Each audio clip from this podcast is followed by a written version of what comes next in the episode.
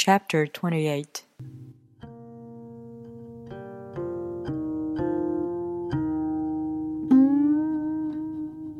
Know the male, yet keep to the female. Receive the world in your arms.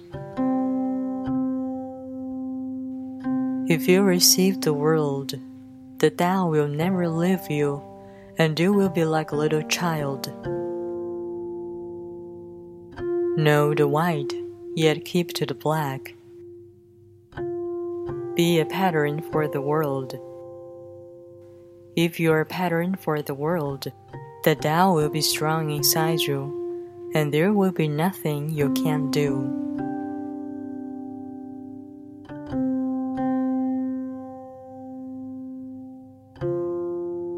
Know the personal, yet keep to the impersonal.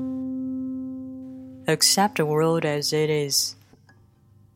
If you accept the world, the Tao will be luminous inside you, and you will return to your primal self.